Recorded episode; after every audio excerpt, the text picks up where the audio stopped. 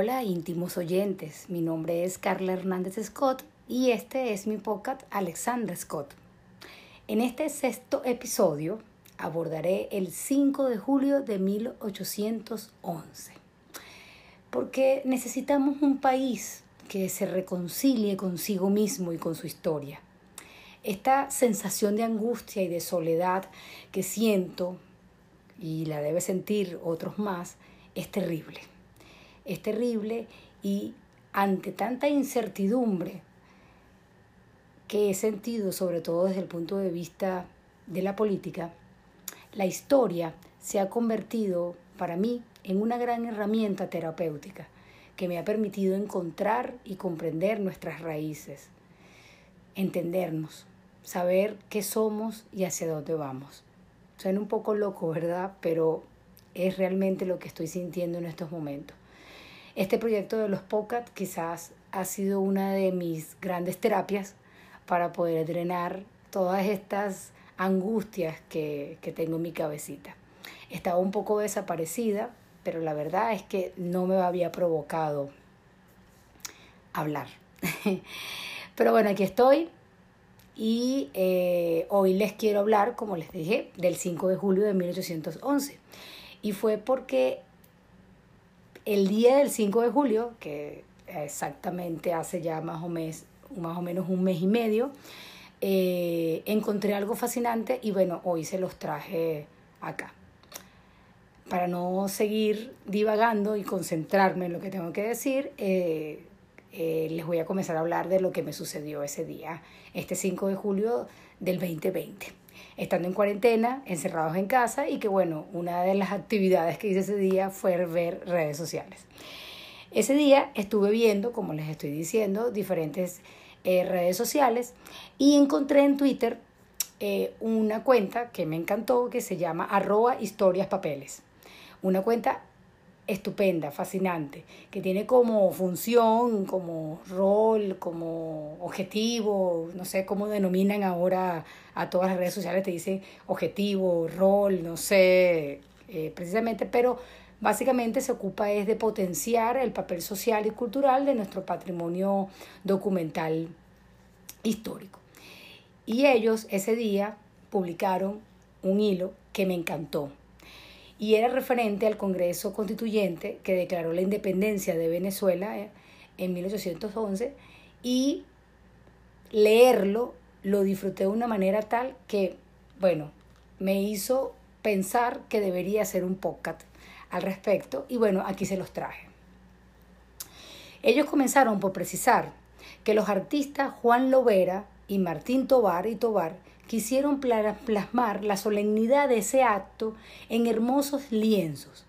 Sin embargo, ese acto sirvió también para establecer una gran confusión histórica. Y esa es la razón de esta época, explicar un poco qué fue ese 5 de julio de 1811.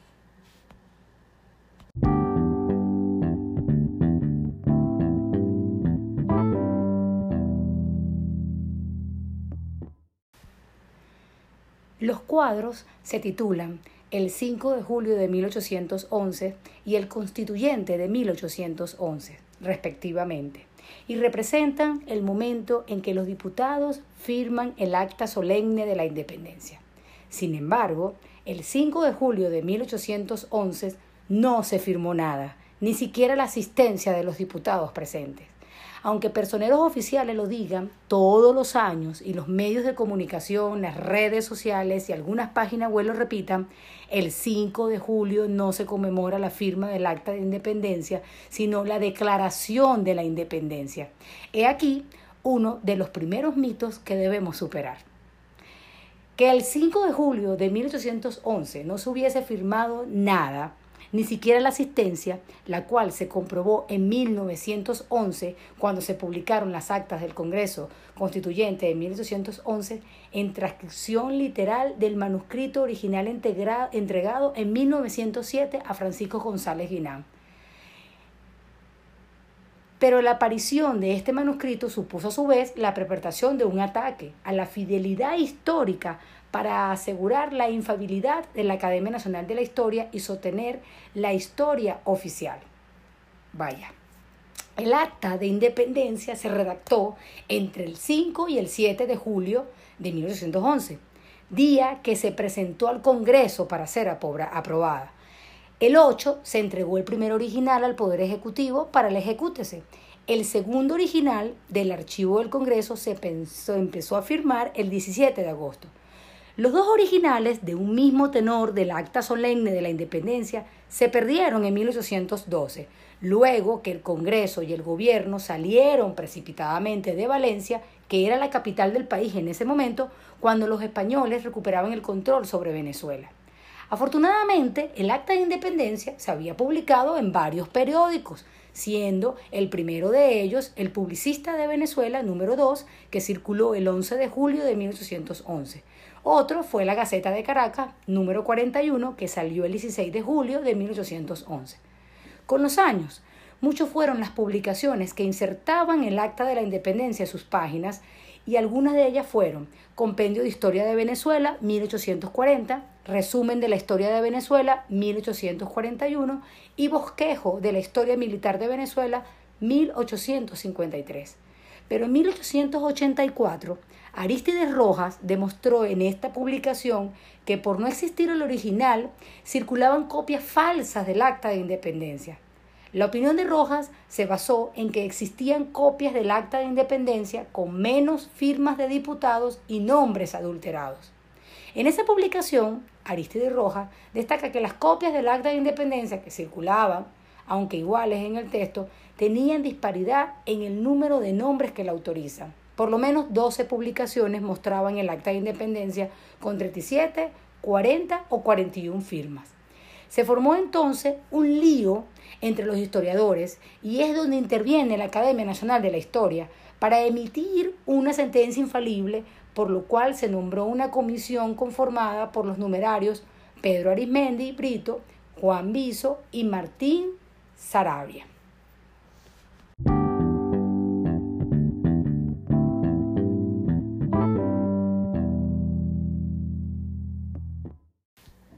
Antes de avanzar, vamos a precisar rápidamente quién era Arísteres Rojas, que eh, es pertinente. Era un escritor, naturalista, médico, eh, historiador y, periodista, y básicamente se dedicó al área de la geografía y de la historia de, medicina. Uno de sus estudios básicos era el estudio de asuntos relacionados con, con estudios indígenas, que de hecho publicó un libro en 1878, y bueno, nada, eh, su investigación básicamente estaba orientada a la historia antigua de Venezuela.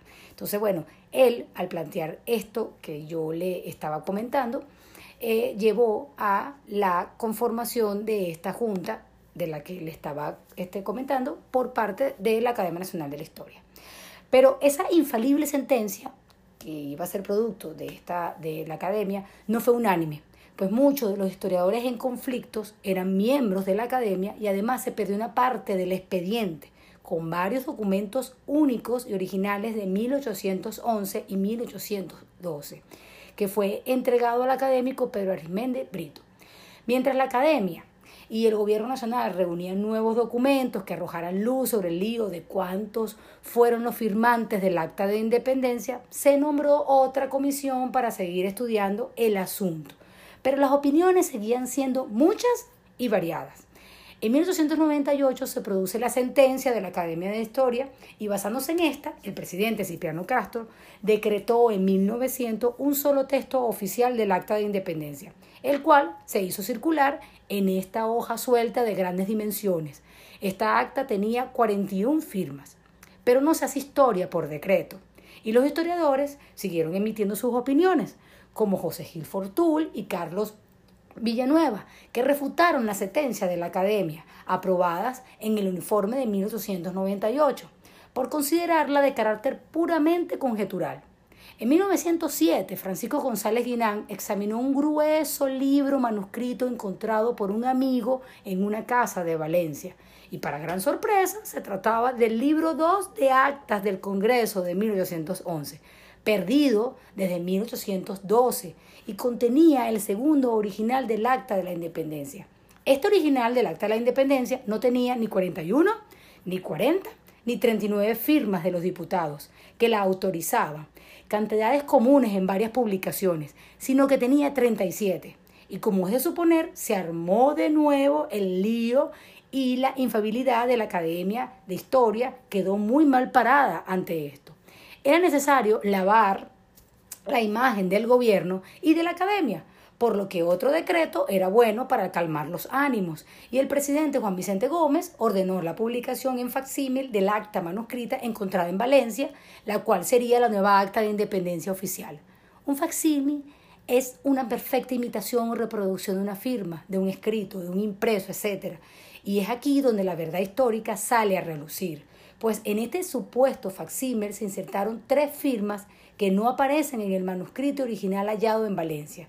Este instrumento vino a existir para que la opinión de la Academia de la Historia en los años 1891, 1898, 1907, 1908, seguida por el gobierno, no fuera nunca tildada de error, equivocación o torpeza, y lo que hasta entonces fue una, una opinión equivocada devino en una mentira oficial.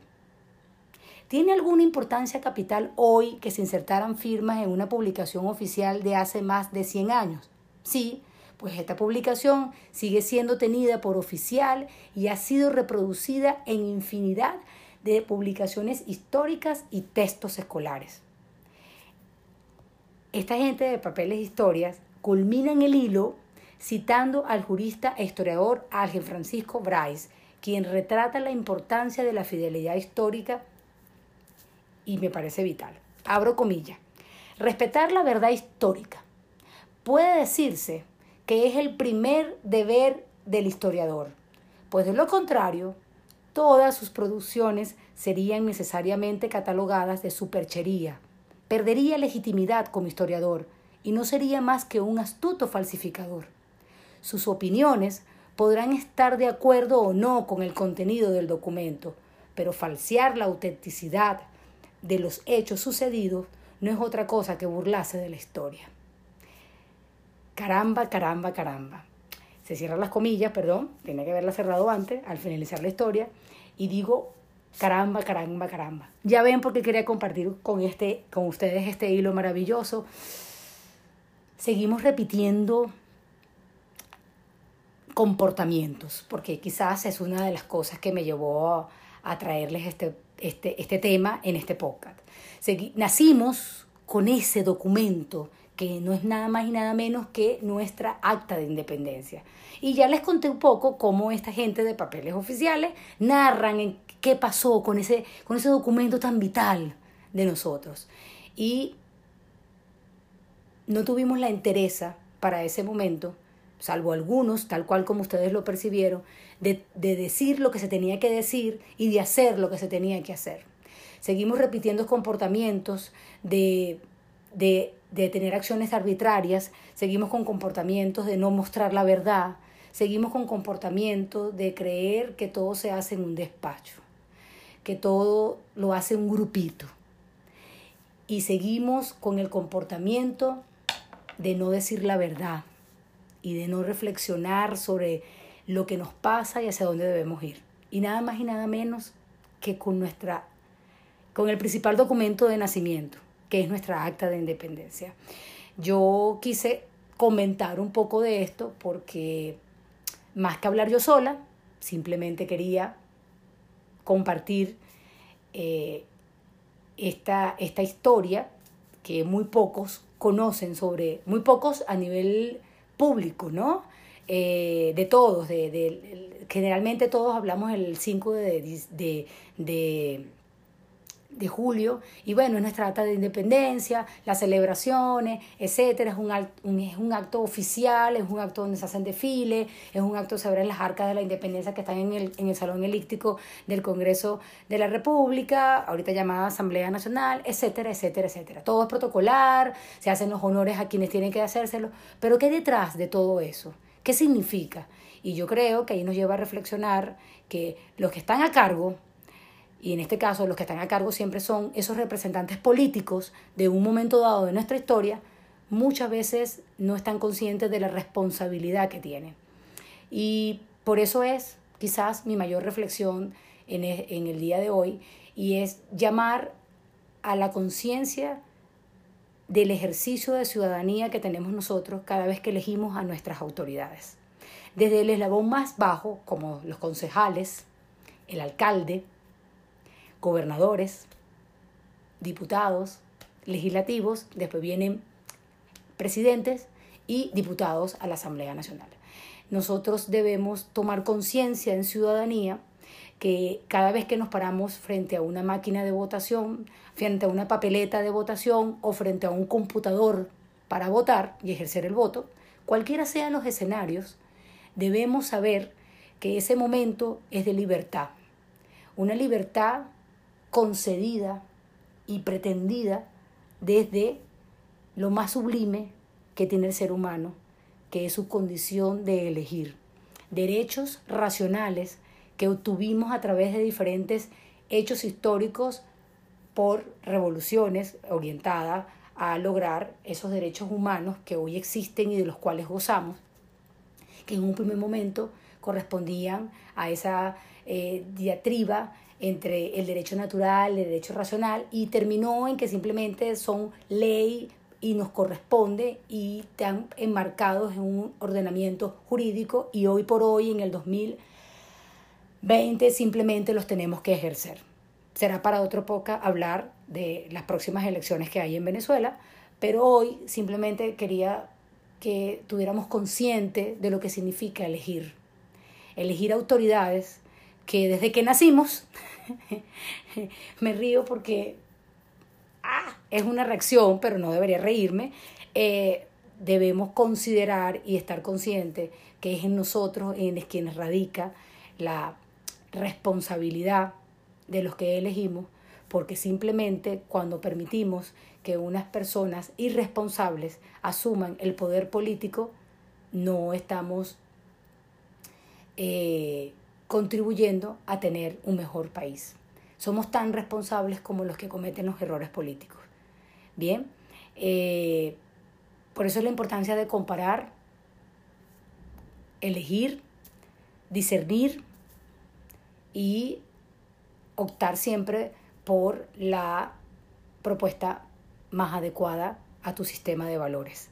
Bien, eh, del sistema de valores también podemos hacer otro poco hablando de cuáles son los sistemas de valores que tenemos, ¿no? Porque también ahí entra otros detalles.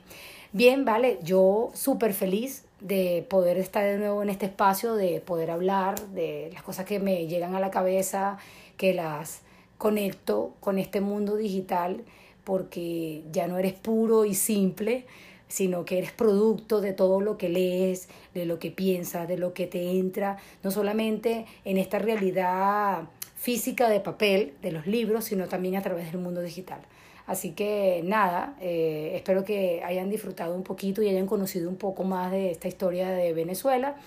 Y nada, sigan la, la, la cuenta que les sugería al principio, arroba eh, papeles históricos y nada, se les quiere que tengan un feliz día, un feliz inicio de cuatrimestre, un feliz inicio de septiembre y hasta un nuevo episodio con Alexandra Scott.